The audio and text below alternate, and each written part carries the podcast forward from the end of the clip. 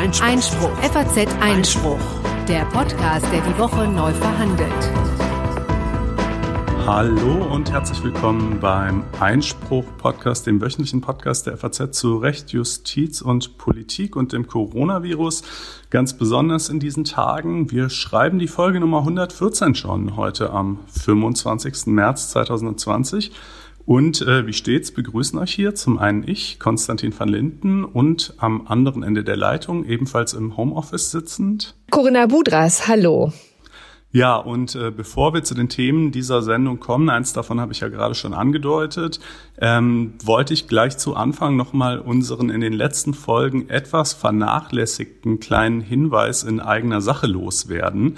Äh, der da lautet, FAZ-Einspruch ist natürlich nicht, wie vielleicht manche von euch denken, nur dieser Podcast, keineswegs, noch nicht mal in erster Linie, äh, sondern FAZ-Einspruch ist auch ein Online-Magazin, das äh, jeden Tag aktualisiert wird, immer die äh, rechtlich, juristisch geprägten Texte aus der FAZ und auch aus der Sonntagszeitung und der Woche enthält und außerdem jeden Tag exklusive Stücke. In diesen Tagen äh, natürlich zum Beispiel viele exklusive Texte auch ähm, zu den rechtlichen Auswirkungen von Corona, aber auch noch zu vielen anderen Dingen. Und im Gegensatz zum Podcast ist dieses Online-Magazin nicht kostenlos, aber recht günstig zu haben. Für Studenten beispielsweise schon für fünf Euro im Monat. Und obendrein könnt ihr es auch vier Wochen lang kostenlos testen. Und wenn es euch nicht gefallen sollte, dann könntet ihr es auch wieder abbestellen. Das bezweifle ich aber akut, dass das der Fall sein wird. Ähm, das alles könnt ihr tun, indem ihr auf faz.net-einspruch testen geht. Ein Wort, alles zusammengeschrieben und euch dort eben dieses kostenlose vierwöchige Probeabo klickt. Und äh, nicht zuletzt äh, unterstützt ihr damit eben auch diesen Podcast, denn äh, der kostet zwar selber nichts, aber kostet uns sehr viel Zeit und ähm, insofern äh, wäre das super, wenn sich das vielleicht auch auf diese Weise bemerkbar machen würde. Das würde uns erfreuen, ähm, aber damit nun auch genug der Vorrede und äh, Corinna, kommen wir zu den Themen. Ja, da kommen wir gleich zu. Und vielleicht noch ein weiterer Hinweis, äh, damit nicht das Missverständnis aufkommt, dass es hier ein reiner Expertenpodcast ist. Im Gegenteil, jede Woche besprechen wir hier eben sehr lebensnah aktuelle Themen mit rechtlichem Bezug, die auch für juristische Laien interessant sind. Und in der Corona-Krise gilt das mehr denn je. Und natürlich haben wir auch diesmal wieder einen großen Corona-Block, was früher ja mal unsere sehr lockere Serie war. Äh, was macht eigentlich die Bundesregierung äh, den ganzen Tag ist jetzt ein sehr fester Bestandteil geworden, so kann man sagen. Ja, also wir haben wieder etliche neue Gesetze, die diese Woche durchgepeitscht werden, die wir Ihnen vorstellen wollen. Dann beschäftigt uns auch der Steuerskandal Cum-Ex in dem zweiten Teil dieser Sendung, wo wir ein bisschen Normalität simulieren wollen. Äh, da ist es jetzt nämlich erstmals äh, zu einem Urteil vom Landgericht Bonn äh, gekommen und äh, das Landgericht hat eben erstmals festgestellt, dass das strafbar war. Und dann kümmern wir uns auch noch um das Bundesverfassungsgericht. Das hat einiges Grundsätzliche gesagt zur EU-Patentreform. Schließlich haben wir noch kleinere Nachträge und das gerechte Urteil. Das ist also hier das Programm für diesen Podcast. Und jetzt gehen wir erstmal in die äh, Corona-Gesetzgebung, ne? Ähm, ja, wir schauen uns, ich würde vorschlagen, wir steigen da ein, wo wir letztes Mal äh, in etwa aufgehört haben und gucken uns an, was seitdem alles passiert ist, denn man kann ja wirklich leicht den Überblick verlieren. Ähm, zunächst mal hat es dann am Mittwoch, meine ich noch, ähm, zunächst in einzelnen Städten, in einzelnen äh, Corona-Hotspots, wie zum Beispiel Mitterteich äh, in Bayern, äh, Fischern und Hohenberg und dann anschließend auch in der Stadt Freiburg, ähm, lokale Ausgangsbeschränkungen gegeben. Dann meine ich einen Tag später ähm, hat Bayern als erstes Bundesland danach gezogen und ebenfalls Ausgangsbeschränkungen eingeführt. Ähm, auch das Saarland ist dann nachgezogen. Und äh, über das Wochenende hat es dann eine gemeinsame Sitzung der Ministerpräsidenten und ähm, der Bundesregierung gegeben, äh, in der man sich ähm, ja nicht auf ein äh, nicht auf eine Ausgangsbeschränkung, sondern auf ein sogenanntes Kontaktverbot geeinigt hat. Ähm, ganz kurz, wo besteht der, worin besteht der Unterschied zwischen diesen beiden Dingen? Also in Bayern zum Beispiel, das nehme ich jetzt mal, weil es das eben als erstes Bundesland ähm, so praktiziert hat, gilt jetzt seit Freitag vergangener Woche, dass man eigentlich grundsätzlich nicht mehr aus dem Haus gehen darf. Das hört sich erstmal ganz schlimm an, ist dann doch nicht ganz so schlimm, weil es eben ziemlich weitreichende Ausnahmetatbestände gibt, wo man das eben doch darf. Also um zur Arbeit zu gehen, um einzukaufen, um zum Arzt zu gehen, aber notably eben auch um einfach zum Beispiel spazieren zu gehen äh, oder Sport zu treiben, alleine Sport zu treiben, wohlgemerkt natürlich nicht irgendwie jetzt Fußball mit zig Leuten. Ähm, und ähm, in Wobei man äh, Fußball jetzt auch nicht alleine spielen kann, aber innerhalb des Familienverbundes ist das noch möglich, ne? Das ist sozusagen auch der Witz. Ja, genau, genau. Ähm, man darf sich allerdings in Bayern eigentlich nicht, ich dürfte jetzt in Bayern nicht rausgehen und mich mit einem Freund äh, verabreden und mich irgendwie zu treffen äh, draußen. Ähm, das ist eben die, dieses Kontaktverbot, was jetzt in den meisten Bundesländern in, äh, mit wiederum Abwandlungen im Detail äh, the law of the land ist sozusagen. Äh, das ist, funktioniert ein bisschen anders. Da darf man zwar grundsätzlich erstmal noch aus allen Motiven rausgehen aus der Wohnung. Da gibt es sozusagen jetzt keine Prüfung, warum man die verlässt. Aber dafür darf man sich draußen mit maximal einer Person treffen, die nicht zum eigenen Hausstand gehört. Ja, also der eigene Hausstand, mit dem mit den Leuten, mit denen man zusammen wohnt. Das ist klar, mit denen darf man natürlich auch zusammen draußen sein, denn die steckt man ja im Zweifelsfall sowieso an. Ähm, aber andere Leute, die irgendwo anders wohnen, da darf man eben maximal einen treffen, ähm, also eben maximal zu zweit sein. So, das ist, sind jetzt mal so die, die Maßnahmen, die beschlossen worden sind. Ähm, da hat es eine in, in Juristenkreisen, sage ich mal, eine durchaus ganz interessante Debatte dann auch gegeben, äh, ob das Infektionsschutzgesetz, auf dem ja auch diese Maßnahmen jetzt beruhen, äh, das eigentlich tatsächlich hergibt. Ja, der 28 Infektionsschutzgesetz. Ähm, der sieht so verschiedene Varianten vor, die so erstmal so ein bisschen passend klingen. Ja, aber das eine ist die Anordnung von Quarantäne. Äh, da kann man also Leuten sagen, bleibt zu Hause, aber das darf man eben nur gegenüber Leuten sagen, die krank sind oder wo zumindest eine hohe Wahrscheinlichkeit besteht, dass sie es sind. Und diese Ausgangsbeschränkungen, die gelten ja jetzt, oder Kontaktverbote, die gelten ja jetzt für jeden. Insofern taugt das also nicht so sehr, ja. Ähm, und es gibt dann da noch ein, zwei andere ähm, Sätze in diesem 28, bei denen diskutiert wurde, sind die jetzt wirklich, passen die auf diese Situation, ja oder nein?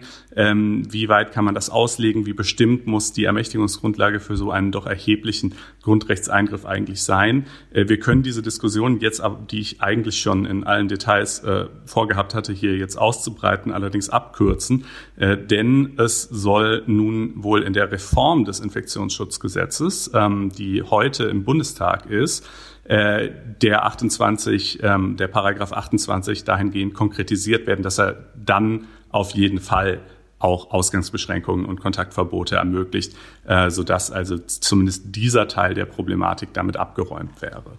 Hm.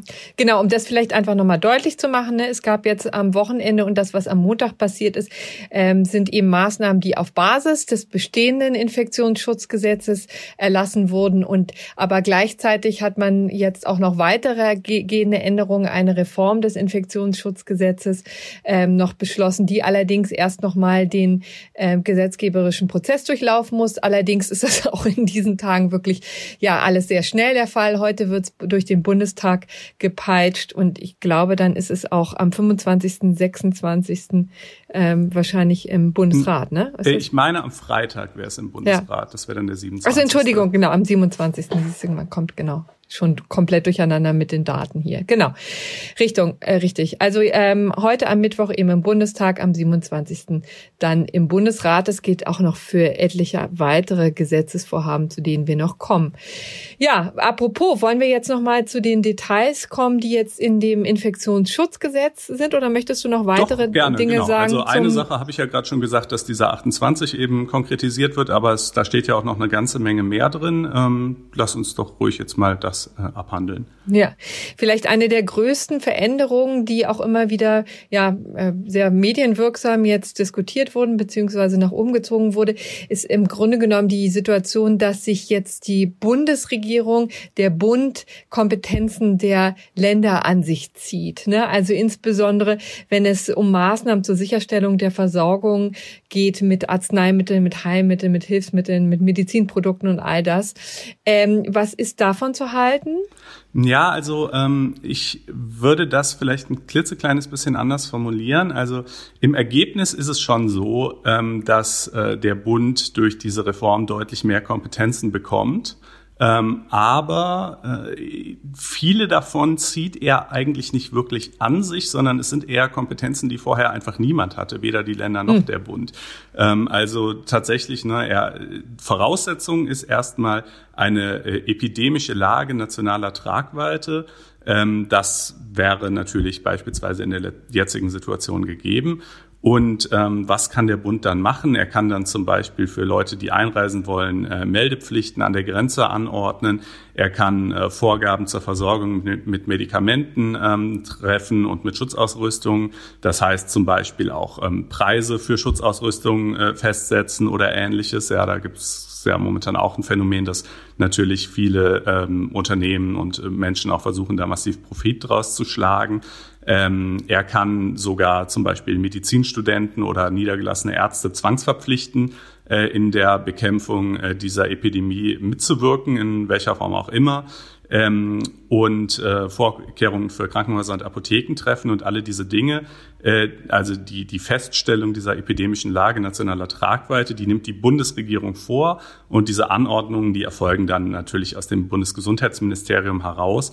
Äh, das sind das heißt, das sind dann alles Dinge, die quasi die Exekutive einfach machen kann, wenn sie halt der Meinung ist, ähm, sie sind geboten. Ähm, das sind, wie gesagt, zu einem guten Teil Dinge, die vorher nicht wirklich in die Länderkompetenz fielen, sondern eher so neu geschaffen sind.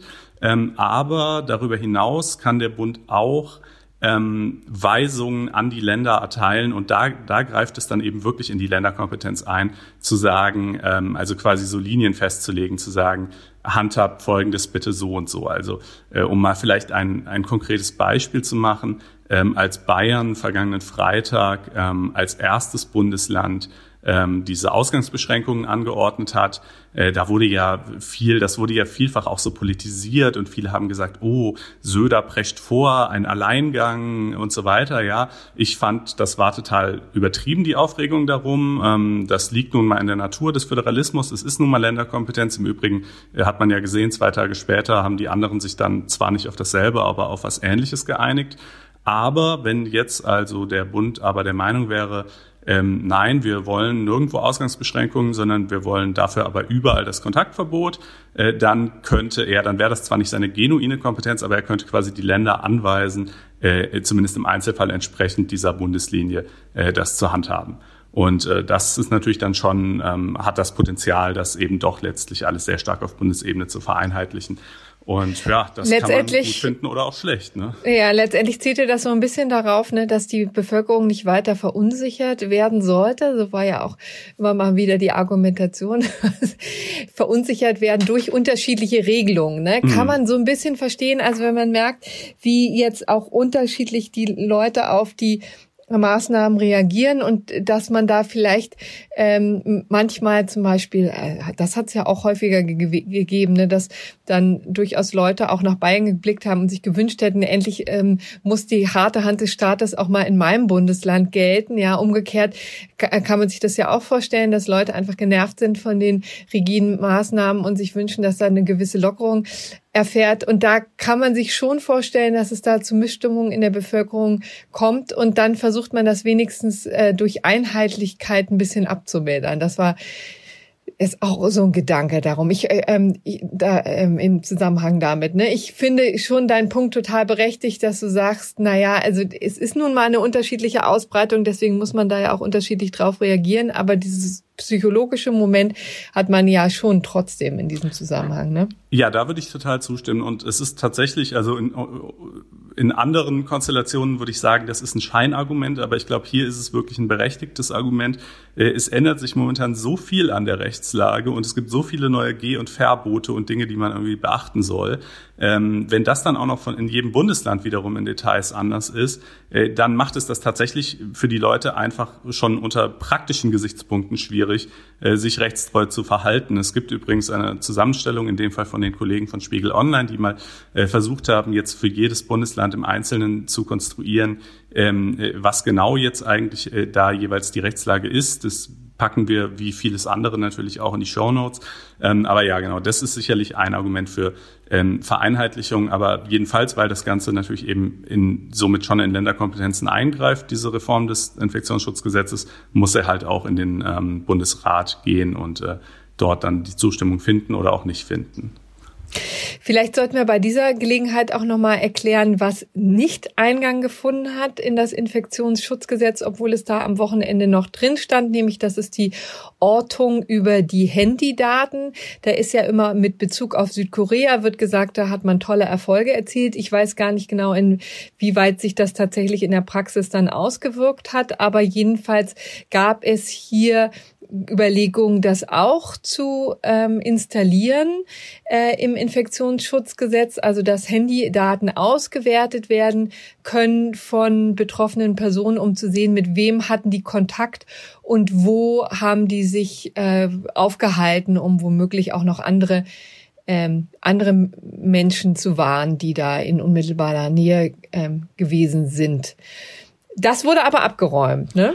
Genau, also äh, es hat vergangene Woche schon eine Form der Auswertung gegeben. Dafür bedurfte es aber auch keiner Reform des Infektionsschutzgesetzes, weil das auch unter der geltenden Rechtslage äh, kein Problem war. Äh, da hat die Telekom wohl ähm, äh, Funk, also so Standortdaten, äh, die sie durch die Funkzellen ermittelt haben, ähm, in anonymisierter Form und dann außerdem auch noch en bloc, immer nur in so, glaube ich, 30er Blocks oder so, ähm, äh, weitergegeben an das Robert Koch Institut. Aber die Art und Weise, wie diese Daten eben aufbereitet waren, hat es also völlig unmöglich gemacht, ähm, auch nur ansatzweise nachzuvollziehen, wie jetzt einzelne Personen sich bewegt haben. Äh, und somit war die also auch völlig ungeeignet, um zu sagen, ah, der ist infiziert und der hatte Kontakt mit dem und dann müssen wir den jetzt auch mal kontrollieren. Das war wirklich mehr so, um zu gucken, hat sich, wie entwickelt sich einfach die Gesamtmobilität der Menschen im Land? Ja, ist einfach insgesamt mehr oder weniger Bewegung, ähm, was ja auch natürlich eine interessante Frage ist.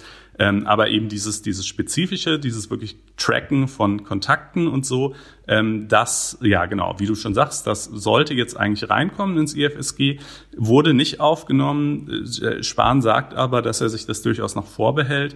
Ähm, dass es nicht aufgenommen wurde, hat, glaube ich, zwei Gründe. Der eine ist technischer Natur. Es ist nämlich alles andere als einfach. Ähm, über Funkzellenabfragen geht es eigentlich nicht, weil die einfach viel zu ungenau sind. Da hat man Standortungenauigkeiten von teilweise Hunderten von Metern drin. Das taugt also nicht.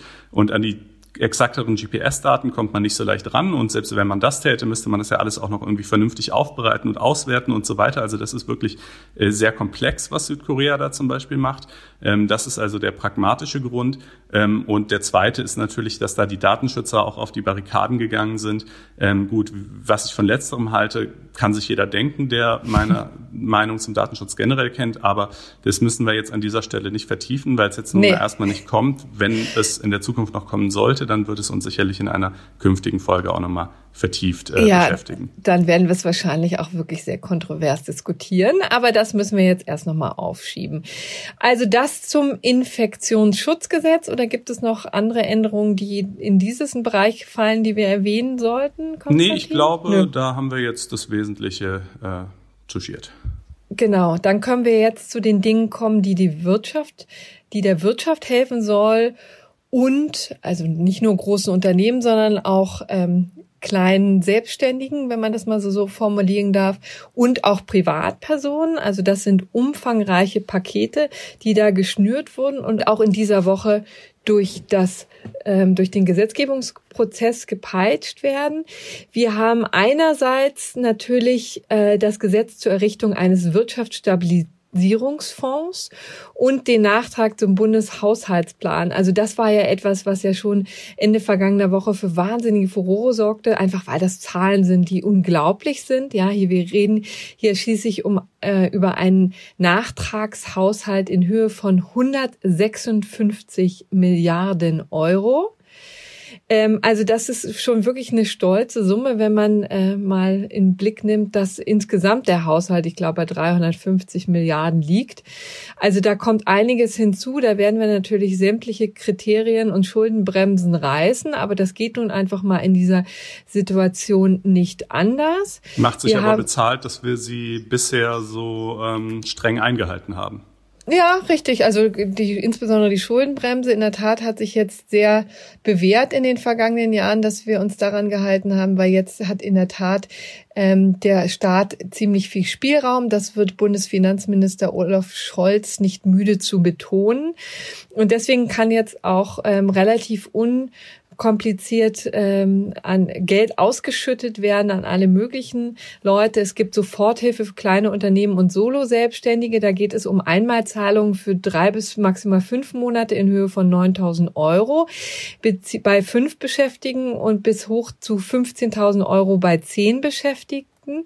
Da ist äh, wichtig, dass der Schadenseintritt nach dem 11.3. zustande gekommen sein muss, also eben in der Corona-Krise. Ne? Das muss man vielleicht, vielleicht einmal noch deutlich sagen. Hier bei diesen ganzen Maßnahmen geht es natürlich auch immer darum, Trittbrettfahrer ja, auszusondern. Das ist ja immer das Schwierige. Auch beim Insolvenzrecht hatten wir auch vergangene Woche schon besprochen oder bei Krankschreibung. Ähm, da gibt es natürlich immer die Gefahr, dass die Regeln allzu locker ähm, allzu sehr gelockert werden, so dass dann eben auch Leute davon profitieren, die eigentlich nicht äh, unter zu den Vergünstigten gehören sollten. Vielleicht also ne, aus unterschiedlichen Gründen, aber das ist natürlich ähm, immer ein Punkt, den man hier versucht zu vermeiden, dass das allzu breit gestreut wird.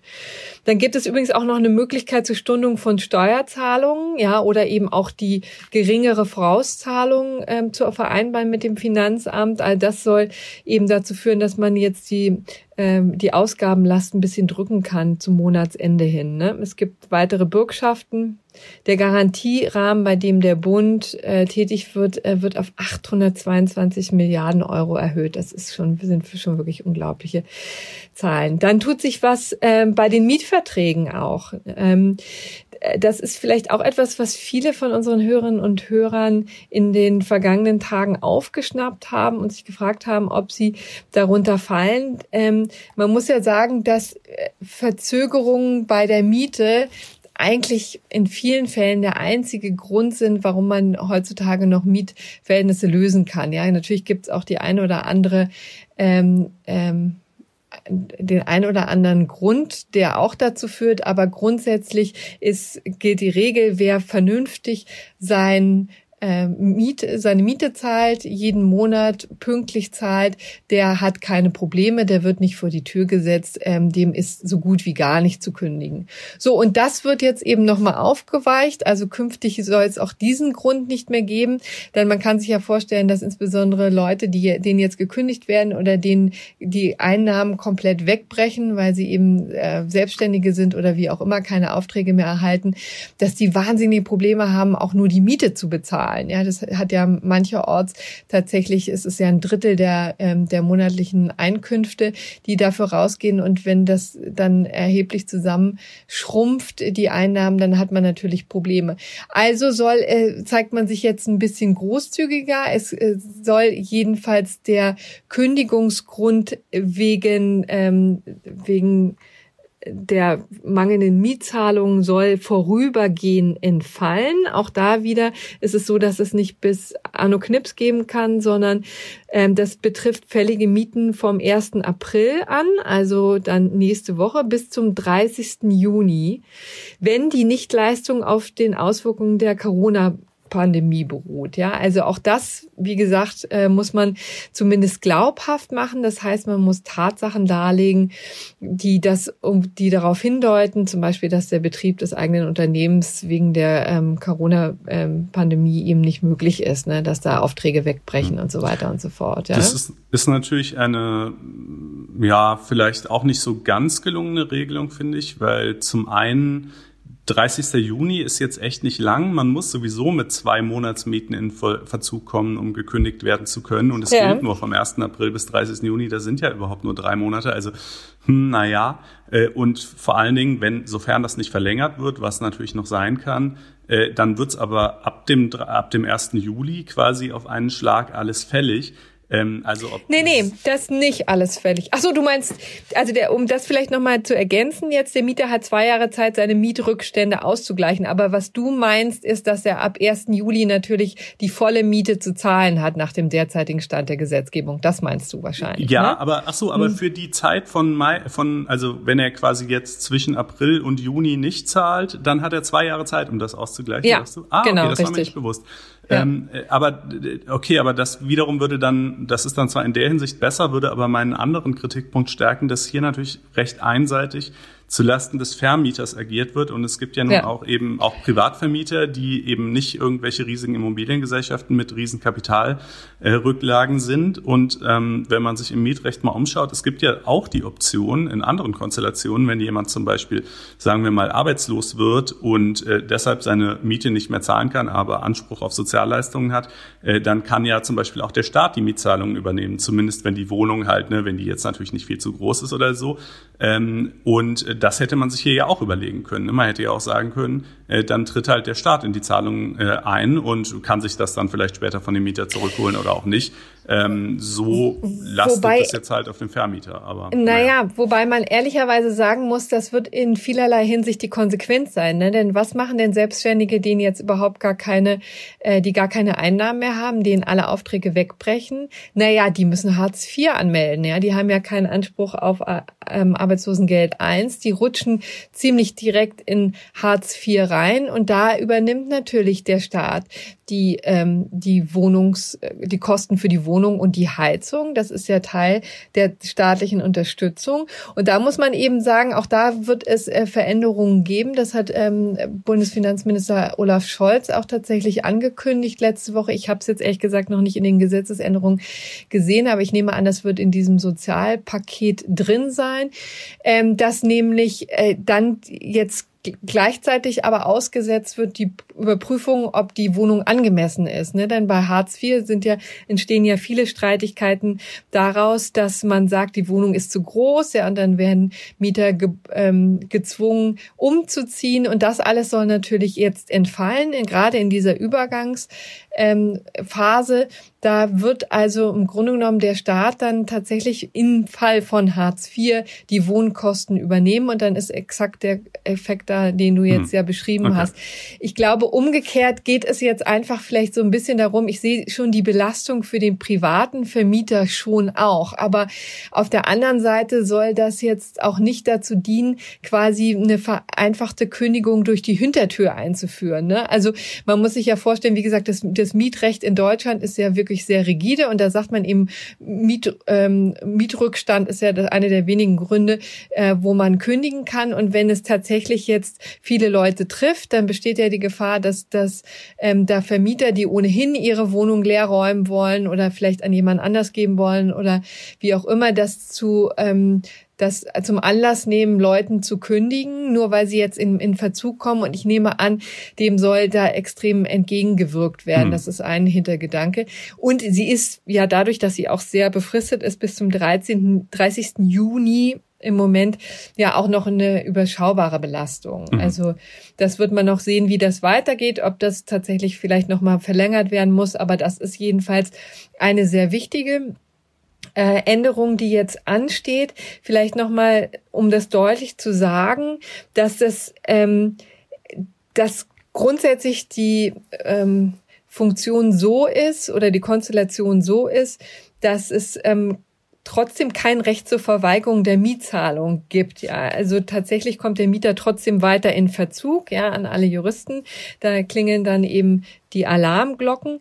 Äh, und das bedeutet dann eben zum Beispiel, dass der Vermieter dann äh, in beschränktem Maße diese Mietforderung durchsetzen kann. Zum Beispiel kann er äh, die Mietkaution verwerten. Das wäre eine ähm, Option. Oder wenn es Forderungen des Mieters gibt, dann darf er die, seine Mietforderung dagegen aufrechnen. Ja, also mhm. das ist so ein bisschen die Konstruktion, die hier gewählt wurde, um da die Mieter nicht komplett ähm, rauszulassen, aber den die Möglichkeit zu geben, ein bisschen Atem zu holen, ne? weil es natürlich, wie gesagt, also die Mietzahlungen schon erheblicher Posten sind in der monatlichen äh, Bilanz. Also quasi, man muss weiter zahlen, aber wenn man es eben nicht kann, dann darf man nicht gekündigt werden. Etwas ja. anders, glaube ich, ja bei Dauerschuldverhältnissen von Verbrauchern und Kleinstunternehmen, die ja. solche Dinge wie zum Beispiel, sagen wir mal, Handykosten, Internetanschluss, ähm, Stromanbieter, also so Dinge, die fürs Leben recht essentiell sind und die Dauerschuldverhältnisse sind, also wo monatlich in der Regel gezahlt werden muss,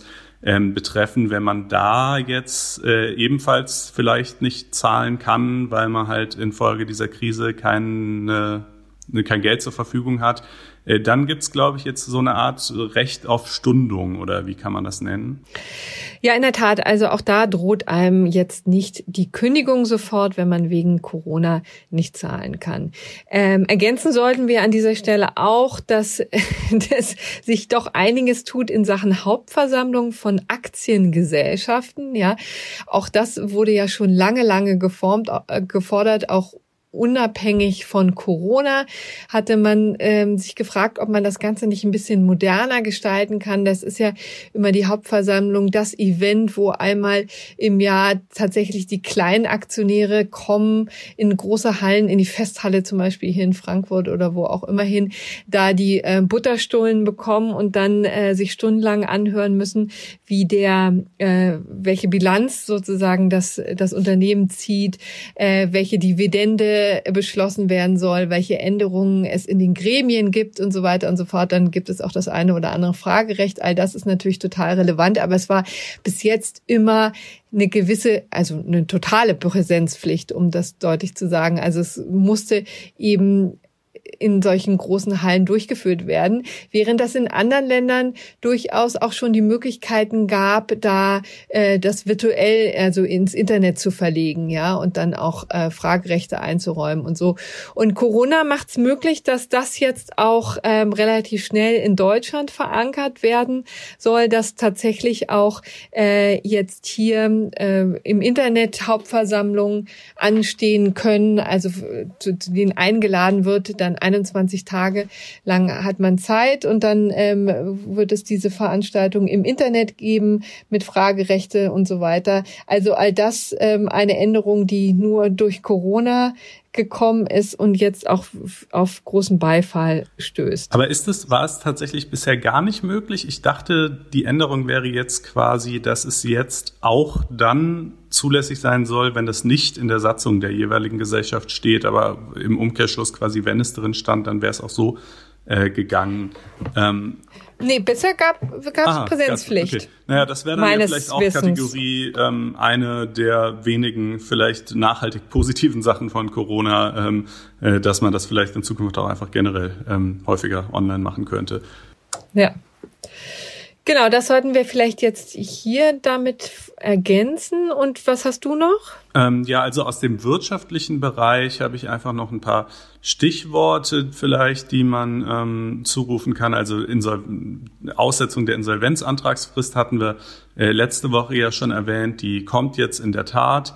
Ähm, da haben wir übrigens auch einen Gastbeitrag auf FAZ Einspruch, äh, der im Laufe des heutigen Tages wohl erscheint und der sich das nochmal ein bisschen genauer anschaut, auch im Hinblick auf etwaige Risiken, ja, denn schließlich, es gehen ja auch ohne Corona jedes Jahr etliche Unternehmen insolvent und wenn die das jetzt alle nicht anmelden müssen, ähm, ist das ja vielleicht irgendwie auch problematisch, sage ich mal. Also das durchleuchten wir dort noch etwas genauer. Ähm, ansonsten ja diverse Hilfspakete für einzelne Branchen, für Krankenhäuser insbesondere zum Beispiel, glaube ich, um die acht Milliarden, was die aber für zu wenig befinden.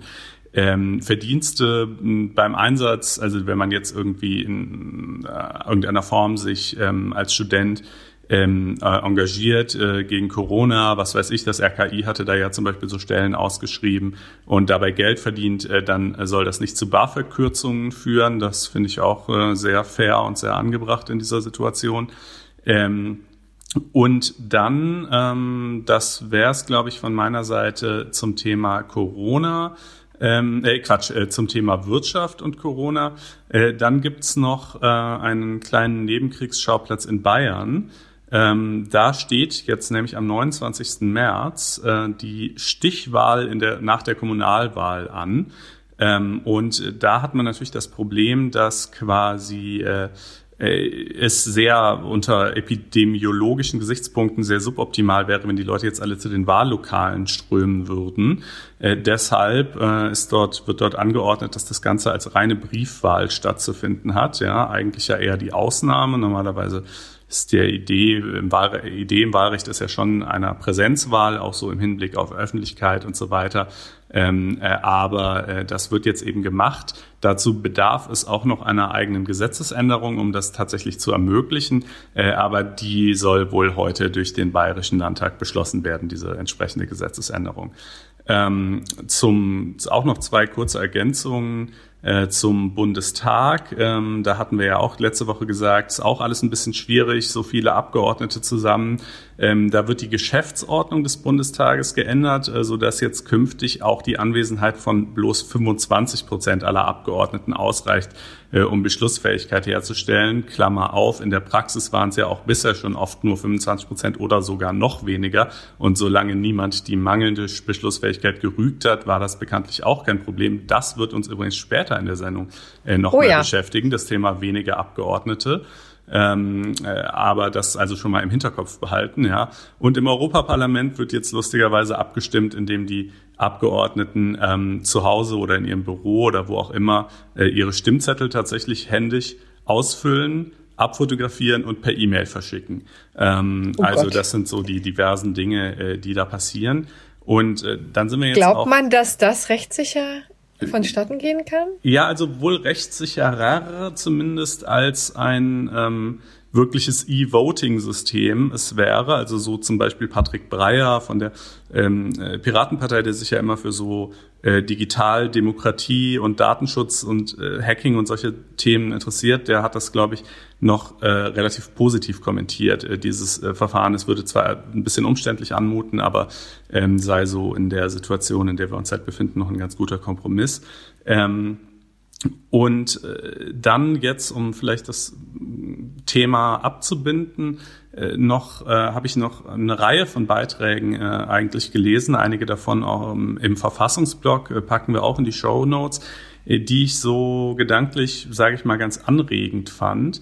Ähm, Ausgangspunkt ist die Wahrnehmung, dass doch eigentlich äh, zumindest bisher die wirklich ja zweifellos ähm, krassesten Freiheitsbeschränkungen in der Geschichte der Bundesrepublik äh, von den Leuten ganz überwiegend sehr unkritisch hingenommen wurden, teilweise bejubelt, teilweise nach immer noch mehr äh, gelächzt fast schon, ja. Und äh, natürlich gibt es für diese Freiheitsbeschränkungen einen guten Grund, gar keine Frage. Ähm, aber diese diversen Beiträge werfen halt in unterschiedlichen Schattierungen die Frage auf, naja, ist das wirklich so klar, dass, dass hier das Prinzip whatever it takes gilt und dass quasi, ähm, dass wir quasi so mehr oder weniger jeden Preis äh, an persönlicher Freiheit äh, bereitwillig zu zahlen haben, um äh, das Sterben von Menschen zu verhindern. Äh, und ähm, ist das eigentlich, wenn man sich jetzt mal die Grundrechtspositionen, nämlich Recht auf, auf Gesundheit und körperliche Unversehrtheit und Leben auf der einen Seite und wirklich zig, also ziemlich alles andere auf der anderen Seite, also es ist ja echt alles betroffen, Bewegungsfreiheit, Versammlungsfreiheit, äh, natürlich Eigentum, äh, eingerichteter, ausgeübter Bewerbebetrieb, Berufsfreiheit etc., ist ja alles massiv eingeschränkt momentan. Ähm, ist das wirklich so klar? Und ist es nicht vielmehr so, dass wir in anderen Bereichen ähm, des Lebens auch solche Abwägungen zwischen Komfort und Wirtschaftlichkeit auf der einen Seite und Lebensschutz auf der anderen Seite treffen und dass sie da durchaus anders ausgehen. Also Beispiel ähm, äh, Geschwindigkeitsbegrenzung, ja, könnte man ja auch einführen im Straßenverkehr, meine ich jetzt. Äh, jetzt streiten. Wird ja auch viel diskutiert, ne? muss man sagen. Genau. Wird auch viel diskutiert. Experten streiten zwar darüber, wie viel es exakt bringt, hängt natürlich auch davon ab, wie niedrig man die ansetzt, aber dass ein Geschwindigkeitslimit zumindest zu einem Rückgang ähm, der, der Totenzahlen jedes Jahr führen würde, ähm, das kann man nicht ernstlich bestreiten.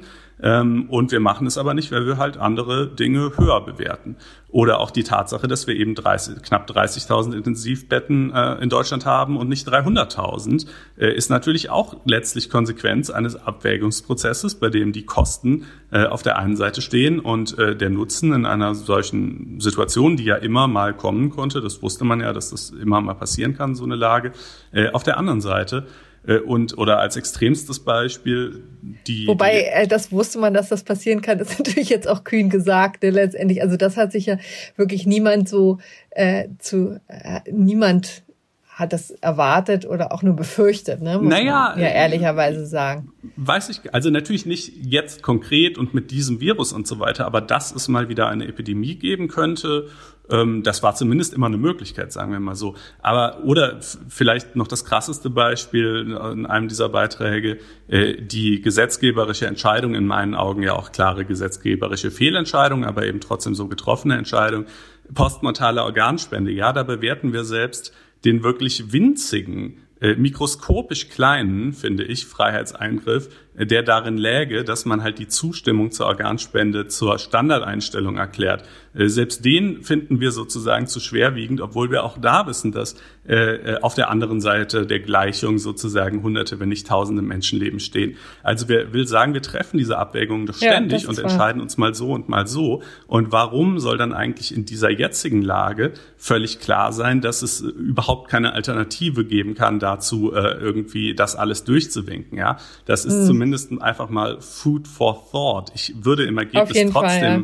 sagen, dass die jetzigen Maßnahmen zumindest mal, es ist ja auch immer eine Frage der Dauer, ja. Äh, Richtig, äh, genau, das finde ich auch wichtig, dass das jetzt alles befristet ist erstmal ne, und dann immer wieder evaluiert werden muss. Das ist, finde ich, ein ganz zentralen Punkt. Ja, ja, ja, total. Ähm, und äh, ich, ich, was natürlich sicherlich auch hier schwer ins Gewicht fällt, ist, äh, es geht zum einen um den Schutz der, der Menschenleben, klar, gar keine Frage. Aber es geht, glaube ich, auch tatsächlich um den Schutz vor den, einfach vor der Art und Weise des Sterbens, also vor dem Horror, den wir zum Beispiel in Italien sehen. Also, dass ja. Menschen sterben, ist schlimm genug, aber sozusagen diese Vorstellung dieser Bilder von wirklich aufgelösten Ärzten, die auch nicht mehr können, die entscheiden müssen, gebe ich dem oder dem das Beatmungsgerät von Patienten, die in den Fluren sterben, einsam, weil ihre Angehörigen noch nicht mal hin dürfen. Ja, also die Umstände des Sterbens, die sind, glaube ich, hier wirklich der besondere Horror nochmal. Und, ähm, und auch der Grund, warum viele Leute bereit sind, hier sehr viel hinzunehmen. Und ich, wie gesagt, ich finde auch zu Recht hinzunehmen. Ähm, aber äh, ja, aber trotzdem kann man darüber einfach mal auch nachdenken. Ja, sollte man auch immer wieder nachdenken und auch diskutieren. Ne? Und dann zu, ähm, kann man ja zu dem gleichen Ergebnis kommen, aber man muss es jedenfalls mal äh, sich überlegt haben. Das finde ich auch. Äh, hm. Gut, sind wir dann am Ende von unserer kleinen, bei unserem kleinen Corona Soll es für diese Woche angekommen. gewesen sein? Ja, ich, ich fürchte ja. Dann kommen wir jetzt nämlich zu einem Thema, das uns in normalen Zeiten wahnsinnig beschäftigt hätte, das wir auch ganz bestimmt an Nummer eins gestellt hätten, ganz einfach, weil es ja so ein, eine große Nummer ist. Es geht um Cum-Ex, um womöglich den größten Steuerbluff aller Zeiten, ähm, wie es häufiger schon hieß. Und nun hat das Landgericht Bonn ja entschieden, wir haben es vergangene Woche zumindest schon erwähnt, auch weil das einen Corona-Aspekt hatte, nämlich ähm, es musste sehr schnell durchgepeitscht werden, dieses Verfahren, und ist durchaus auch nicht ganz bis zum Ende gekommen. Das kann ich gleich erklären, an welcher Stelle es gehakt hat und an welcher Stelle sozusagen äh, Teile abgespalten wurden, um möglichst äh, das große Ganze dann ähm, noch zu einem vernünftigen Schluss zu bekommen. Ähm, Vielleicht, um das nochmal vorwegzunehmen, also das Landgericht Bonn hat äh, letzte Woche, Mittwochabend um 19.30 Uhr sein Urteil gefällt, hat zum ersten Mal festgestellt, dass Cum-Ex strafbar ist, so komisch das klingt. Das ist jetzt nun nach fast acht Jahren das erste Mal, dass ein Strafgericht Gericht zumindest zu diesem Verfahren ähm, urteilt. Und ihm gesagt hat, das Ganze ist äh, strafbar. Ähm, worum ging es konkret? Äh, zwei Aktienhändler wurden verurteilt zu Bewährungsstrafen und zwar der eine zu einem Jahr und zehn Monaten und er muss außerdem noch 14 Millionen an Steuergewinn zurückerstatten.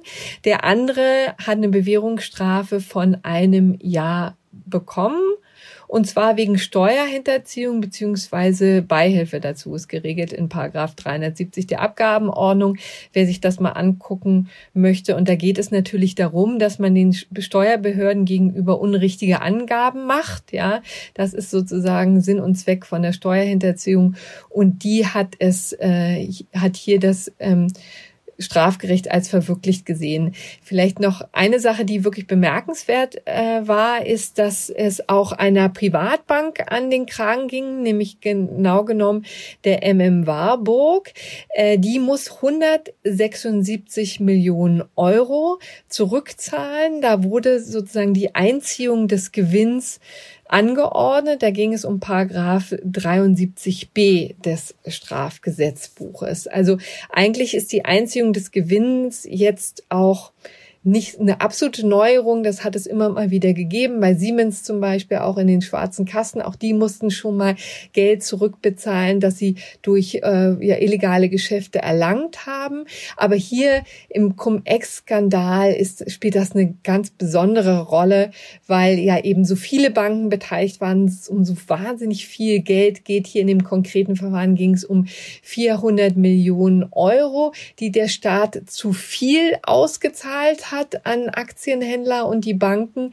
Und dieses Geld soll eben jetzt natürlich nun zurückgezahlt werden. Und eine Möglichkeit, dies zu fordern, ist eben durch diese Einziehung des Gewinns, die vom Gericht angeordnet wird. Das ist hier eine Besonderheit. Übrigens waren dann natürlich noch andere Banken involviert. Es war, ging nicht nur um die Privatbank MM Warburg. Es gab noch vier weitere. Nur da, die sind ehrlich gesagt jetzt auch dank Corona erstmal davon gekommen, muss man sagen. Das ähm, Strafgericht, das Landgericht Bonn hat noch vergangene Woche am Montag relativ überstürzt bekannt gegeben, dass das jetzt erstmal nicht weiter verfolgt wird, die Einziehung des Gewinns bei diesen Banken. Das wären auch nochmal na so roundabout 220 Millionen Euro gewesen. Aber da war man eben mit der Beweisaufnahme noch nicht ganz am Ende.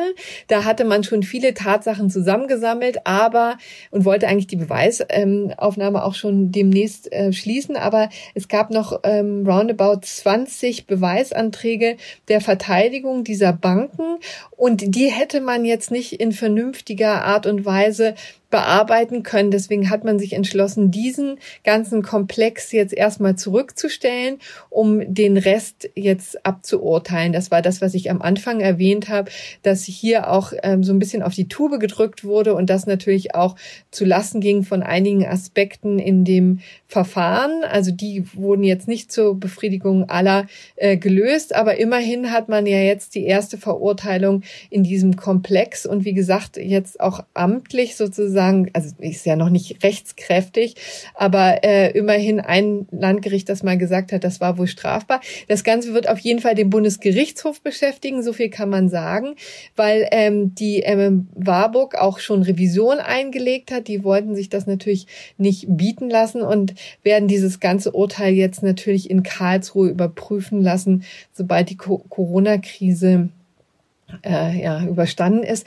Man kann sagen, übrigens ist das auch noch äh, vor dem Bundesfinanzhof anhängig. Also es sind jetzt viele äh, höchste Gerichte in Deutschland damit beschäftigt oder jedenfalls die beiden, also Bundesgerichtshof und Bundesfinanzhof, weil natürlich auf Finanzebene, Finanzgerichtsebene auch das eine oder andere ähm, schon äh, in den unteren Instanzen geklärt wurde, insbesondere was jetzt so Rückzahlungsansprüche angeht. Also die Finanzämter haben natürlich jetzt ähm, solche Rückzahlungsansprüche geltend gemacht, wollten sie sich die Kohle zurückholen und das hat eben zum Beispiel auch das Finanzgericht Köln beschäftigt und das ist zum Beispiel auch ein Verfahren, das jetzt vom Bundesfinanzhof demnächst äh, geklärt wird. Ja, das ja. ist ja, kann man hier vielleicht kurz am Rande erwähnen, auch mit Blick auf die Warburg Bank äh, ganz interessant, weil es da ja auch den äh, Vorwurf gab, dass die Hamburger Finanzbehörden da ein bisschen geschlafen hätten und äh, zu spät erst angefangen hätten, äh, zurückzufordern und äh, deshalb das vielleicht teilweise verjährt worden sei. Aber da wird man dann vielleicht auch nochmal abwarten müssen, ähm, was der BFH zu diesen Dingen sagt. Ähm, mich genau. würde aber noch ein anderes interessieren. Und zwar hast du ja, ich kann mich so erinnern, noch aus Studientagen, glaube ich, dass es vom Bundesgerichtshof mal so diese Faustregel gab, also bei Steuerhinterziehung, das ist jetzt natürlich nicht ganz das, was wir hier haben, aber ähm, äh, äh, wenn, wenn die über einer Million Euro liegt, dann käme eigentlich im Regelfall keine Bewährungsstrafe mehr in Betracht. Ja. Äh, jetzt, aber es, es geht übrigens hier auch um Steuerhinterziehung, also ist genau der Fall. Aber es ist sogar weiter. okay, gut, hm? dann ist es sogar tatsächlich genau das. Und äh, jetzt reden wir hier ja über dreistellige Millionenbeträge, also ja. meilenweit drüber. Und trotzdem haben die beiden, hast du eingangs gesagt, äh, Strafen von einem Jahr und äh, irgendwas bekommen. Und die, glaube ich, auch zur Bewährung. Wie kann das denn eigentlich sein? Ja, das ist in der Tat eine interessante Frage. Ähm, das ist tatsächlich die Faustregel, die der Bundesgerichtshof ausgegeben hat. Allerdings ist das auch kein Automatismus. Und hier in diesem Fall war es eben so, dass die beiden Aktienhändler sind beides Briten, äh, die immer zu den Verhandlungen eingeflogen sind. Die haben sich sehr geständig gegeben. Die haben also viel dazu beigetragen, den ganzen Mechanismus von Cum-Ex zu verstehen. Die haben erzählt, wie das äh, vonstatten gegangen ist, wie auch Leerverkäufer da einbezogen wurden, wie am Ende die Beute geteilt wurde, etc. Äh, und deswegen äh, hat jetzt das Gericht hier in diesem Zusammenhang ja, so milde walten lassen, um es mal ganz konkret zu sagen. Also gesagt, also hier wäre insbesondere, es ist ja, geht ja auch noch über weit über das hinaus, was bei einer normalen Steuerhinterziehung vielleicht an Aufklärungsarbeit geleistet werden kann. Ne? Also wenn man sich zum Beispiel an Hönes erinnert, der hat ja ähm, auch natürlich dann Dinge zugegeben und Unterlagen geliefert oder so, aber hier geht es ja darum, ein ganzes System zu verstehen, das ja wirklich auch relativ komplex ist. Ne? Man könnte an dieser mhm. Stelle vielleicht auch mal kurz erklären, wie das eigentlich so vonstatten gegangen ist, wenn da, wenn da Bedarf besteht. Ja, also ich glaube, im Groben äh, kennen die Leute jetzt wahrscheinlich den Begriff Cum-Ex und im Detail versteht es eh keiner, oder? Ja, ja, also vielleicht nur um das mal relativ kurz zu machen. Also es geht eben einfach um Aktiengeschäfte, die rund um den Dividendenstichtag äh, gemacht werden. Also Dividendenstichtag ist ja der Stichtag, wo die Dividende gezahlt wird. Und am nächsten Tag werden die mit großem Abschlag gehandelt, die Aktien. Und dann wird es einmal cum, also mit Dividendenanspruch gehandelt, die Aktien, und einmal ohne, also das ist dann eben am Tag ähm, danach, nach äh, der Dividendenausschüttung. Und da geben sich natürlich große Kursschwankungen und es war auch immer involviert ein Leerverkäufer. Das sind ja solche Personen, die ähm, äh, die Aktien verkaufen, ohne sie selber zu besitzen, weil sie eben auf sinkende Aktienkurse wetten. Und dann wurde im Grunde genommen der ähm, das Papier so oft hin und her äh, geschoben, dass die Verwirrung perfekt war. Und vielleicht, um das nochmal zu sagen, man muss jetzt gar nicht die Aktiengeschäfte als solche genau erklären, sondern wichtig zu wissen ist einfach nur, wie eigentlich die Verwirrung entstehen konnte. Denn es geht ja tatsächlich darum, dass der Staat zu viel Geld rückerstattet hat. Ja, das ist ja auch nochmal ein sehr merkwürdiger Mechanismus. Also es ist eben so, dass bei solchen Aktiengeschäften die ähm, das Unternehmen ähm, wenn es eine Dividende ausschüttet, die Aktie, äh, die, die, die Steuer auf die Dividende abführt an das Finanzamt. Und nicht alle müssen eben diese Steuer bezahlen. Also Investition, äh, ähm, institutionelle Investoren können sich die Steuer zurück ähm, äh, zurückholen, ja, vom Finanzamt.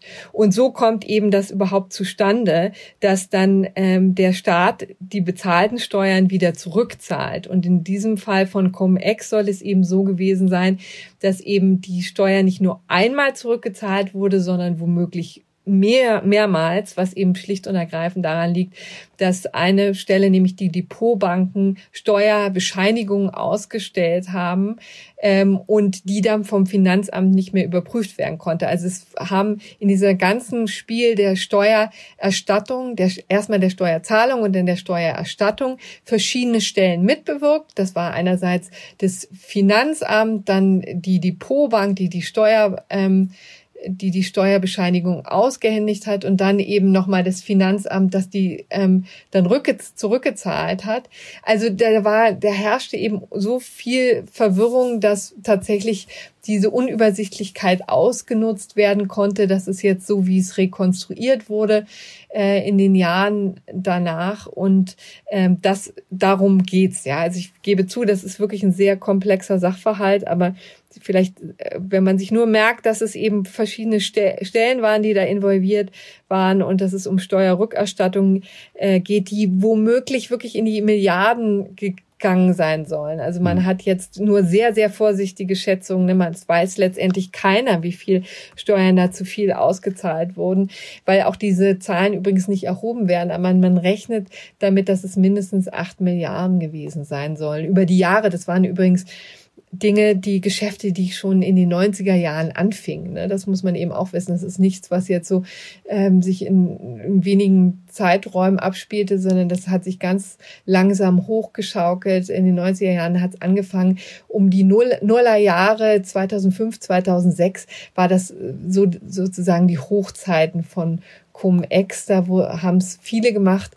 Und wir haben übrigens auch das, also als kleinen Hinweis, wir haben äh, mit der äh, Sonntagszeitung ähm, und zwei Kollegen, Markus Jung und Patrick Bernau, sind wir in die Schweiz gefahren und haben dort Hanno Berger getroffen. Das war eben der Steueranwalt, der als Spiritus Rector gilt in diesem ganzen Zusammenhang, der das quasi geöffnet hat für Privatanleger. Ähm, haben mit dem da etliche Stunden drüber gesprochen. Der ist natürlich der Meinung, dass alles ist überhaupt nicht strafbar, hat es irgendwie ähm, hat natürlich auch eine Erklärung dafür.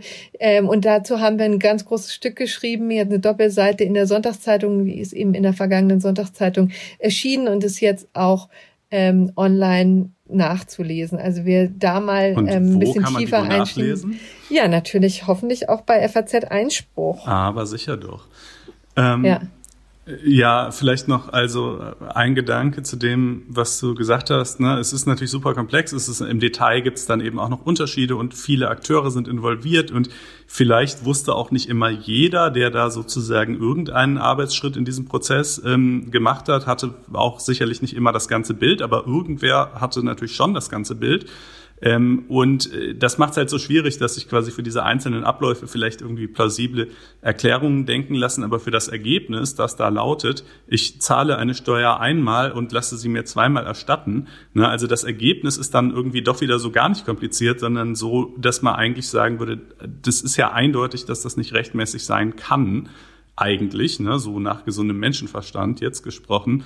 Und ähm, naja, also so ja jetzt zumindest im Ergebnis auch das Landgericht. Äh, ich finde, also klar, ich verstehe schon, die haben viel aufgeklärt und so. Ich finde die Strafen trotzdem ziemlich niedrig und würde hoffen, dass in der weiteren Aufklärung dieser Geschichte und auch bei anderen Leuten, die noch angeklagt werden, äh, da auch noch ein bisschen mehr rumkommt, weil ich finde es in der Tendenz Natürlich, da mag es gute Gründe gegeben haben. Ich kenne diesen Prozess jetzt auch nicht so genau, um wirklich das Strafmaß im Detail bewerten zu können, aber die Tendenz und das Signal, so hey, hier werden hunderte Millionen irgendwie ähm, abgezockt und die Leute gehen dafür nicht mal ins Gefängnis, finde ich schon schwierig. Ja, die Staatsanwaltschaft übrigens hat das ja auch gefordert. Also das Gericht ist ziemlich hat ziemlich genau den Strafen entsprochen, die das die die Staatsanwaltschaft gefordert hat, die haben eben argumentiert, das waren hier nur kleine Fische, ist natürlich auch ein bisschen ähm, bisschen blöd für den Prozess sozusagen, dass man damit anfängt, ja. Aber es geht eben, ging nicht anders, weil zum Beispiel Hanno Berger ja in der Schweiz sitzt dieses Verfahren, der ist natürlich auch schon angeklagt. Das Landgericht Wiesbaden ähm, hat auch schon die Anklage zugelassen. Das heißt, es wird womöglich irgendwann demnächst ein ähm, Strafverfahren geben. Und dann ist eben auch damit zu rechnen, dass es höhere Strafen gibt. Zum Beispiel eben gegen Hanno Berger, wobei man jetzt auch gespannt sein darf, ob der überhaupt wirklich tatsächlich sich dafür zum Landgericht Wiesbaden bemüht, ob er, ob er nicht lieber in der Schweiz bleibt. Er beteuert noch, dass er sich einem Verfahren stellen wird, aber das wird man eben sehen. Dann sind in, ist in diesem gleichen Verfahren, was vor dem Landgericht Wiesbaden anhängig ist, sind auch noch ähm, ist auch noch ein Australier äh, angeklagt, ne, der sitzt natürlich ganz woanders und da, das ist einfach wirklich extrem mühselig, das Ganze aufzuarbeiten und man kann davon ausgehen, dass das nicht so glatt läuft wie hier ähm, vom Landgericht Bonn. Also da muss man aber auch sagen, die haben eine halbe, ein halbes Jahr verhandelt. Es waren schon etliche sehr anstrengende Prozesstage, obwohl die beiden Angeklagten geständig waren und obwohl die sehr viel dazu beigetragen haben. Man kann davon ausgehen, dass es andere Verfahren gibt, wo das nicht so selbstverständlich ist. Ja, also das wird noch eine ganze, ganze Menge ähm, äh, Aufklärungsarbeit zu leisten sein. Und da sind wir vielleicht also gerade mal im ersten Drittel, wenn man sich das ansieht, um vielleicht das einmal noch von einer, einer Zeitschiene zu erklären. Also 2002 gab es schon die ersten Warnrufe vom Bundesverband der Banken, die gesagt haben, pass mal auf, der ist vielleicht ähm, was schräg. 2007 kam die erste Gesetzesänderung in Sachen Cum-Ex, die allerdings nicht dazu geführt hat, das wesentlich einzudämmen. 2012 kam die zweite und das hat jetzt tatsächlich den ganzen Geschäften den Saft abgedreht. Aber seitdem läuft die Aufarbeitung, seitdem fordern eben Finanzämter die Rückerstattung, seitdem gibt es ähm, Strafverfahren, die äh, laufen, Ermittlungen, die laufen. Also das ist alles ein extrem mühseliges Geschäft. Ja, in der IT-Welt spricht man von Security through Obscurity. Ähm, ja. Das äh, gilt leider auch hier, aber da würde man es sich eigentlich nicht wünschen. Aber gut, es wird uns also zweifellos sowieso noch wieder beschäftigen, äh, wenn es dann vielleicht mal beim BGH oder beim BFH ähm, beispielsweise äh, ein Urteil gibt. Ähm, ich würde vorschlagen, falls äh, nichts mehr fehlt, äh, belassen wir es einstweilen ja. dabei und kommen zu einer weiteren ebenfalls äh, in normalen Zeiten ähm, äh, aufmacherverdächtigen äh, Entscheidung des Bundesverfassungsgerichts nämlich. Ja, zu der äh, europäischen Patentreform, die auch schon, also länderübergreifend lange ähm, Juristen beschäftigt hat, die auch eigentlich ein sehr sinnvolles Ziel hat, nämlich dass man ähm, das europäische Patentrecht ver einheitlicht und dadurch auch verein, vereinfacht. Ja, das ist ein Bemühen, das schon wirklich über Jahre hinweg läuft und das aber immer wieder ja auf Probleme stößt. Und jetzt hat das Bundesverfassungsgericht ein neues sozusagen hinzugefügt.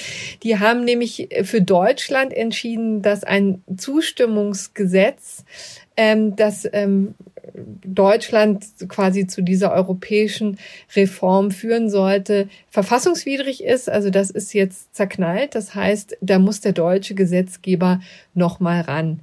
Ähm, vielleicht, um das nochmal zu erklären, es ist auch wirklich insofern sehr grundsätzlich, als es natürlich einmal das äh, Bedeutung hat für das europäische Patentrecht und auf der anderen Seite aber auch wichtig ist für die Rolle des Verfassungsgerichts in der Europapolitik. Ja, da kommen wir vielleicht ähm, gleich noch dazu. Ähm, also dieses vielleicht nochmal, um das deutlich zu sagen, das EU-Einheitspatent, wie gesagt, darüber gab es Jahre hinweg Streit. Dann hat man sich unter den europäischen Ländern geeinigt, dass äh, im Rahmen einer verstärkten Zusammenarbeit zu vereinbaren und das sollte, das war 2012 und ähm, das sollte eben sozusagen Schwung in die ganze Sache bringen. Dann hat auch ähm, der Bundestag zugestimmt zu diesem ähm, Zustimmungsgesetz. Es gab eben ein Zustimmungsgesetz zu einem völkerrechtlichen Vertrag und das ist, wurde ziemlich schnell durchgewinkt. Also es waren 35 Abgeordnete anwesend, die haben alle dafür gestimmt und dann dachte man, jetzt hat man das Ganze vom Hof, das war im März 2017 17, aber 35 dann ist, Abgeordnete, ne? Ja. Das bindet es ja zurück zu dem, was wir eingangs gesagt haben. Da wäre der Bundestag natürlich eigentlich komplett beschlussunfähig gewesen. Das sind ja noch nicht mal ein Viertel. Ähm, aber wenn es halt keiner beantragt, das feststellen zu lassen, dann gilt er als äh, beschlussfähig und äh, so war das dann wohl auch in dem Fall. Ja, und ist auch noch ein Zeichen dafür, ne, dass man das vielleicht auch nicht besonders wichtig genommen hat. Ne? Es haben ja alle zugestimmt. Man kann jetzt, ich weiß jetzt nicht genau, ob es tatsächlich Fraktionen gab, wo niemand anwesend war, aber jedenfalls hat das eine ziemlich überwältigende Mehrheit bekommen, nämlich von diesen 35 Abgeordneten haben alle dazu gestimmt. So.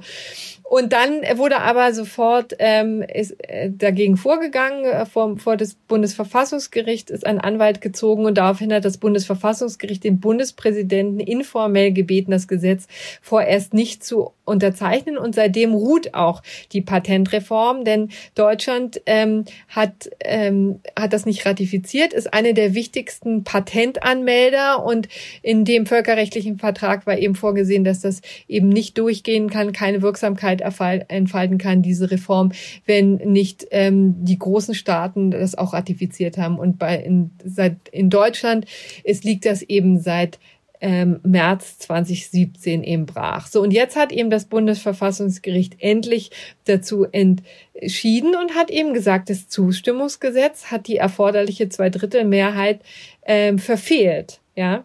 Und da, das ist insofern eine Besonderheit, als das bis dato ja völlig unst äh, oder völlig äh, strittig war, ob dafür überhaupt eine Zweidrittelmehrheit notwendig ist, ja, für so ein, ein ähm, einfaches Zustimmungsgesetz zu einer europäischen Reform, ja, also who cares? Offensichtlich gab es dieses Problembewusstsein im Bundestag auch nicht, ja, sonst hätten sie es ja nicht so schnell mit nur 35 äh, Abgeordneten durchgewinkt. Aber das Bundesverfassungsgericht sagt, Kinder, hier haben wir eine Zweidrittelmehrheit. Das ergibt sich aus Artikel 23 Absatz 1 Grundgesetz. Also die brauchen wir hier, ja, weil es eben vergleichbar ist mit einer Änderung der EU-Verträge. Mag euch nicht so wichtig vorkommen, aber so ist es. Ja, denn durch dieses Gesetz äh, werden Rechtsprechungsaufgaben auf ein supranationales Gericht übertragen und das bewirkt eine materielle Verfassungsänderung und damit brauchen wir hier eine Zweidrittelmehrheit. Und wenn ihr die, lieber Bundestag, nicht liefern könnt, dann äh, geht dieses Gesetz eben nicht. Ne? Dann ähm, ist es eben nichtig. Genau, also denn es wird ja im Grundgesetz steht ja drin, dass eigentlich eben die deutschen Gerichte die Rechtsprechung ausüben und man hat ja auch äh, umgekehrt einen Anspruch auf den gesetzlichen Richter. Und wenn jetzt in diesem Fall dem Bundespatentgericht, äh, das wäre ja die Konsequenz gewesen, dass das Bundespatentgericht zumindest einen Teil seiner Zuständigkeiten verliert äh, und ein Teil dieser Zuständigkeiten abwandert zu dem einheitlichen europäischen Patentgericht, wenn das so sein soll und hier quasi Rechtsprechungsgewalt aus Deutschland raus transferiert wird, an die EU abgegeben wird, äh, dann ist das effektiv, äh, kommt das insoweit einer Änderung des Grundgesetzes gleich. Ähm, und dann ist immer die Rede von, weil es ist ja ein bisschen schwierig, wie man sich eigentlich, also ähm, sozusagen auf welches Grundrecht man sich jetzt als Beschwerdeführer beruft. Äh, da gibt es das sogenannte Grundrechtsgleiche Recht aus Artikel 38, in dem steht eigentlich drin, die Abgeordneten des Deutschen Bundestages werden allgemeiner Wahl gewählt. Sie sind Vertreter des ganzen Volkes, ja. Also ähm, das klingt jetzt erstmal nicht wie ein, wie ein Grundrecht, sondern mehr wie einfach so eine Strukturbestimmung. Ähm, aber die Idee ist halt, ne, dadurch wird quasi die demokratische Teilhabe des Einzelnen gesichert. Und über diesen äh, Hebel kann er dann eben auch ähm, solche, in diesem Fall beispielsweise mangelnden Mehrheiten rügen. In dem Punkt waren sich allerdings die Verfassungsrichter auch nicht alle einig. Es gab ja auch Sondervoten, äh, die das ja. halt gerade anders gesehen haben und meinten, äh, also die das zwar im Ergebnis auch meinten, ja, dieses Zustimmungsgesetz läuft auf eine Verfassungsänderung raus, ja, es hätte eine Zweidrittelmehrheit gebraucht und nein, die hatten wir nicht, aber die eben gesagt haben, ähm, hier fehlt es aber an der Beschwerdebefugnis und deshalb ist die Verfassungsbeschwerde trotzdem unzulässig. Ähm, das waren sogar, es war sogar eine knappe Entscheidung. Ne? Also drei haben das ja. so gesehen und fünf haben es anders gesehen. Genau. Also insofern wirklich ein durchaus wichtiges Urteil, aber in diesen Zeiten eben etwas, das bei uns kurz vor Toreschluss behandelt wird. Aber zu diesem Thema haben wir jetzt alles gesagt. Dann kommen wir jetzt noch zu einem kleinen ja, Nachtrag. Also ne? nur noch ganz kurz eben, ne, dass natürlich ist dem Bundestag unbenommen ist, jetzt nochmal ja. darüber abzustimmen. Und wenn er halt eine Zweidrittelmehrheit zustande kriegt, dann ist auch alles fein. Aber wenn nicht, dann halt nicht. Ja. Ähm, genau, dann kommen wir jetzt in der Tat noch äh, zu Nachtrag. Möchtest du erst äh, zu Renate Künast oder soll nee, ich? Oder? Äh, das wäre lieb, wenn du das machen mhm. könntest. Genau, also da hat's einfach, das müssen wir jetzt nicht nochmal im Detail ausbreiten, das haben wir schon mehrfach hier im Podcast gehabt, diese unsäglichen Äußerungen gegenüber Renate Künast, ähm, äh, die da zuerst wurden sie allesamt als zulässig eingestuft, sukzessive wurden dann zunächst die krassesten zumindest davon eben zu Recht als, als Beleidigung eingestuft und ihr insoweit einen Auskunftsanspruch äh, über die Identität der Verfasser zugestanden. Und äh, jetzt ähm, wurden eben nochmal sechs weitere äh, Äußerungen ähm, äh, sozusagen aus der zweiten Reihe der Krassheit ebenfalls als Beleidigungen eingestuft. Immer noch nicht alle, da haben wir aber auch von Anfang gesagt, es war nicht wirklich klar, dass auch, dass wirklich alle strafbar wären, aber jetzt inzwischen doch etliche. Ähm, also das langsam aber sicher wird diese äh, Fehlentscheidung ähm, der dringend nötigen Korrektur zugeführt. Ähm, und dann haben wir auch noch einen zweiten Nachtrag, äh, wenn wir schon dabei sind. Vielleicht noch eine Ergänzung. Das bedeutet ja. jetzt umgekehrt, dass Facebook die Daten dieses, ähm, dieses Menschen herausgeben darf. Ne? Das ja, war ja genau. sozusagen genau. Sinn und Zweck der Bemühungen von Frau Kühners, dass sie eben an die Daten von demjenigen rankommt, der sie hier so verunglimpft hat und der sie auf äh, vor äh, ja, äh, im Internet so fertig gemacht hat. Und das war sozusagen die Folie, auf der das Ganze jetzt stattfand. Also Facebook muss dann die Daten rausgeben. Ja, es darf sie rausgeben, dass es sie rausgeben muss. Das muss man gegebenenfalls noch mal in einem zweiten Verfahren feststellen lassen. Das ist sehr kompliziert und soll sich mit der NetzDG-Reform zum Glück ändern. Aber ähm, äh, genau, aber es, es kann sie jedenfalls jetzt rausgeben. Ähm, dann haben wir noch einen Nachtrag ähm, zur AfD. Da hatten wir ja vergangene Woche ähm, über die Beobachtung des Flügels durch den Verfassungsschutz gesprochen, also dass der Flügel jetzt ähm, äh, ausdrücklich als Beobachtungsfall eingestuft wird. Ähm, das, da hat die Reaktion nicht lange auf sich warten lassen. Äh, zunächst hat der Bundesvorstand der AfD ähm, nicht einstimmig, aber ich glaube mit nur einer oder zwei Gegenstimmen äh, beschlossen, dass der Flügel sich auflösen solle und augenscheinlich ähm, äh, wird dem auch Folge geleistet. Ähm, Björn Höcke und Andreas Kalbitz haben zwar zähneknirschend, aber wohl doch ähm, jetzt auch, also man, es gibt jetzt auch auf Facebook eben dann äh, entsprechende Posts vom Flügel quasi an seine Freunde und Unterstützer, ähm, äh, dass man sich auflösen würde. Äh, war, was damit in der Sache gewonnen ist, äh, ist natürlich ja, sagen wir mal, steht abzuwarten, denn diese Leute sind ja nicht irgendwie raus aus der Partei. Äh, ganz im Gegenteil, die wollen natürlich ausdrücklich weitermachen ähm, und, äh, und vermutlich auch ihren Einfluss eben weiter ausüben, ihren ja doch, wie man gesehen hat, zuletzt ganz erheblichen Einfluss. Ähm, also äh, das dürfte letztlich die Schicksalsfrage für die AfD werden. Schafft sie es, den Flügel nicht nur formal aufzulösen, sondern auch wirklich in der Sache zurückzudrängen? Oder ist es vielmehr umgekehrt so, dass man sagen müsste, ja, der Flügel konnte sich auflösen, weil er sowieso schon die AfD als Ganzes inzwischen so sehr unter seiner Fuchtel hat, ähm, äh, dass sie seine Positionen ohnehin ähm, äh, weiterträgt. Und äh, ja, also für den, für den Verfassungsschutz letztlich ändert sich jetzt, denke ich mal, nicht so wahnsinnig viel. Der Flügel war ja sowieso von Anfang an ein äh, äh, etwas unübersichtlicher Zusammenschluss haben wir auch hier thematisiert, wo nicht ganz einfach zu sagen war im Einzelfall, wen rechnet man dazu oder wen nicht. Ähm, äh, der, das Bundesamt für Verfassungsschutz wird jetzt sicher ähm, weiterverfolgen, ähm, die, die Schlüsselfiguren äh, dieser Bewegung ja, wie die jetzt einfach weiter agieren, was, was jetzt wird der jetzt unter anderem Namen weitergeführt? Ist das einfach nur eine rein formale Auflösung oder äh, gehen damit wirklich äh, Veränderungen der Positionen und, und der Einflussmöglichkeiten in der Partei einher? Ähm, das ist also der eine Nachtrag und dann, wenn man schon gerade über die AfD redet, äh, dann kann man auch noch erwähnen, dass äh, Wolfgang Gedion äh, aus selbiger rausgeflogen ist. Der war Landtagsabgeordneter in Baden-Württemberg, schon seit 2016 fraktionslos ähm, und äh, ja, Antisemit, ne? das kann man, glaube ich, ähm, recht deutlich so sagen. Das äh, wurde auch äh, mal äh, gerichtlich festgestellt äh, vom Landgericht Berlin, dass man diesen Herrn als Holocaust-Leugner bezeichnen darf. Ähm, er hat ein Buch rausgegeben, in dem also von zionistischer Verschwörung die Rede ist, wo der Holocaust als gewisse Schandtaten bagatellisiert wurde, Holocaust-Leugner als Dissidenten bezeichnet werden, absurderweise, ja. Ähm, äh, den wollte also auch die AfD in der Tat nicht in ihren Reihen haben. Er hatte eben dieses Ausschlussverfahren äh, betrieben und ähm, das äh, AfD-Bundesschiedsgericht äh, hat dem jetzt auch stattgegeben. Äh, Herr Gedeon kann, wenn er will, sich dagegen noch vor staatlichen Gerichten wehren. Ähm, ob er das tun wird, bleibt abzuwarten. Ähm, genau, das wäre also die AfD. Und dann, wenn wir schon bei Rechten und Rechtsextremen sind, äh, leitet das gerade über zum gerechten Urteil, ähm, ja. das äh, gestern Nachmittag ergangen ist. Äh, und die sogenannte Gruppe Revolution Chemnitz betraf. Ähm, das, wer war das? Das waren acht Männer im Alter zwischen 22 und 32 Jahren. Alle stammten so aus der Skinhead, Hooligan, Neonazi-Szene. Äh, alle hatten nach Feststellung des Gerichts ein, ein geschlossen nationalsozialistisches Weltbild.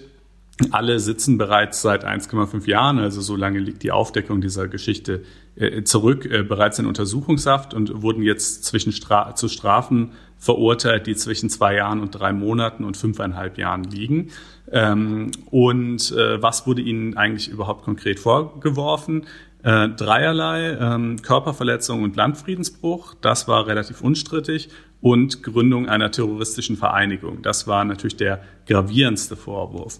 Äh, und was hatte es mit diesem Vorwurf auf sich oder wie kam man auf die Idee, dass das so sein sollte, dass sie das getan hätten oder vorgehabt hätten? Naja, ähm, eigentlich, also festgenommen, ihrer habhaft geworden ist man, als sie ähm, 2018 äh, im, im Chemnitzer, äh, auf der Chemnitzer Schlossteichinsel eigentlich so ja, pöbelnd nach Art einer Bürgerwehr vielleicht ähm, rumgezogen sind, angefangen haben von Leute Ausweise zu, zu kontrollieren oder denen zu sagen, sie müssten da jetzt weg, äh, gehörten hier nicht hin. Dann haben sie einen Passanten geohrfeigt, haben andere Leute da durch diesen Park gejagt, haben äh, äh, jemanden eine Bierflasche äh, an den Kopf geworfen. Ähm, also diese Taten, die sie gemeinschaftlich begangen haben, die stellten eben Körperverletzung und Landfriedensbruch dar. Deshalb ist das auch der unstreitige oder von, von vornherein klare Teil des Verfahrens gewesen. Ähm, aber dann hat die Polizei eben, äh, die natürlich irgendwie das äh, aufgelöst und einen, zunächst mal einen in Haft genommen, später dann alle und hat halt auf dem Handy von denen einen, einen gemeinschaftlichen Chat gefunden, ähm, 96 Stunden Chatverlauf. Ähm, um Gottes Willen. Äh, ja, äh, das kann auch kein Vergnügen gewesen sein, das alles durchzugehen, äh, wo die äh, sich eben ja quasi gemeinsam besprochen haben, dass sie sich zusammenschließen wollen unter der Bezeichnung Revolution Chemnitz ähm, und dass sie in dieser Gruppierung den Umsturz planen, dass sie den NSU, der ja bekanntlich zehn Menschen in Deutschland ermordet hat, wie eine Kindergarten-Vorschulgruppe aussehen lassen wollten, ist ein Zitat ähm, dass sie am Tag der deutschen Einheit 2018 in Berlin Anschläge begehen wollen, um einen Bürgerkrieg anzuzetteln. So, also und das ist natürlich der gemeinsame Tatentschluss eben tatsächlich zur Gründung einer terroristischen Vereinigung. Die Verteidigung hat argumentiert, na ja, so ein bisschen so nach dem Motto, das war halt dummes Gerede, aber ganz ehrlich, die Typen hatten keinerlei konkrete Anschlagspläne, sie hatten noch nichts wirklich, abgesehen davon, dass sie hier halt große Reden geschwungen haben in diesem Chat, haben sie noch nicht wirklich Anstalten gemacht, das tatsächlich in die Tat umzusetzen, bis auf eben diese Pöbeleien im, im, in dem Park, die zwar asozial waren, aber natürlich nicht ansatzweise das Ausmaß dessen erreicht haben, was da in diesem Chat geplant wurde. Ähm, und ja, klar, das hat das Gericht auch gesehen, deshalb hat es auch das Strafmaß bei weitem nicht ausgeschöpft. Aber ähm, deshalb äh, heißt es ja eben auch Gründung einer terroristischen Vereinigung und nicht äh, irgendwie Ausführung von terroristischen Straftaten der Tatbestand. Ne? Also der gemeinsame Entschluss, das so zu machen, der Ernst gemeinte, und den hat es offensichtlich schon gegeben, äh, der stellt selber eine Straftat dar, ist ja teilweise strafrechtsdogmatisch auch kritisiert worden, weil man gesagt hat, das verlagert das Ganze, die Strafbarkeit sehr weit ins Vorfeld, aber so ist es nun mal und so bestrafen wir es ja auch durchaus äh, immer mal wieder äh, in Fällen aus der islamistischen Szene und äh, so gilt es natürlich auch für Rechtsradikale und äh, ja, insofern finde ich, ist das äh, durchaus das äh, gerechte Urteil, dass die alle, äh, wenn auch unterschiedlich lang in Haft müssen oder in Haft bleiben, da sie ja sowieso schon in U-Haft sitzen. Ja, dem kann ich mich nur anschließen. Ja, damit wären wir jetzt am Ende dieser Sendung wieder mal im Homeoffice zustande gekommen. Wir hoffen einmal mehr, dass die Qualität mithalten kann, dass wir gut verständlich sind. Auch, Weil es ist inhaltlich. Äh, ja, inhaltlich und akustisch und überhaupt äh, technisch und alles. Wie gesagt, nochmal ein herzlichen, herzliches Dankeschön für die Aufmerksamkeit. Äh, ja. ja, und dann sehen wir uns nächste Woche. Ne? Ach, wir, wir bitten noch um Sternchen beziehungsweise Kommentare, Diskussionen, all das, was man zu diesem Podcast sagen möchte, kann man uns gerne sagen. Richtig, entweder unter faz.net-einspruch-podcast oder auch in der lila-weißen Apple Podcasts App. In diesem Sinne, vielen Dank für die Aufmerksamkeit, macht's gut und bis nächste Woche. Bis nächste Woche, oh, tschüss.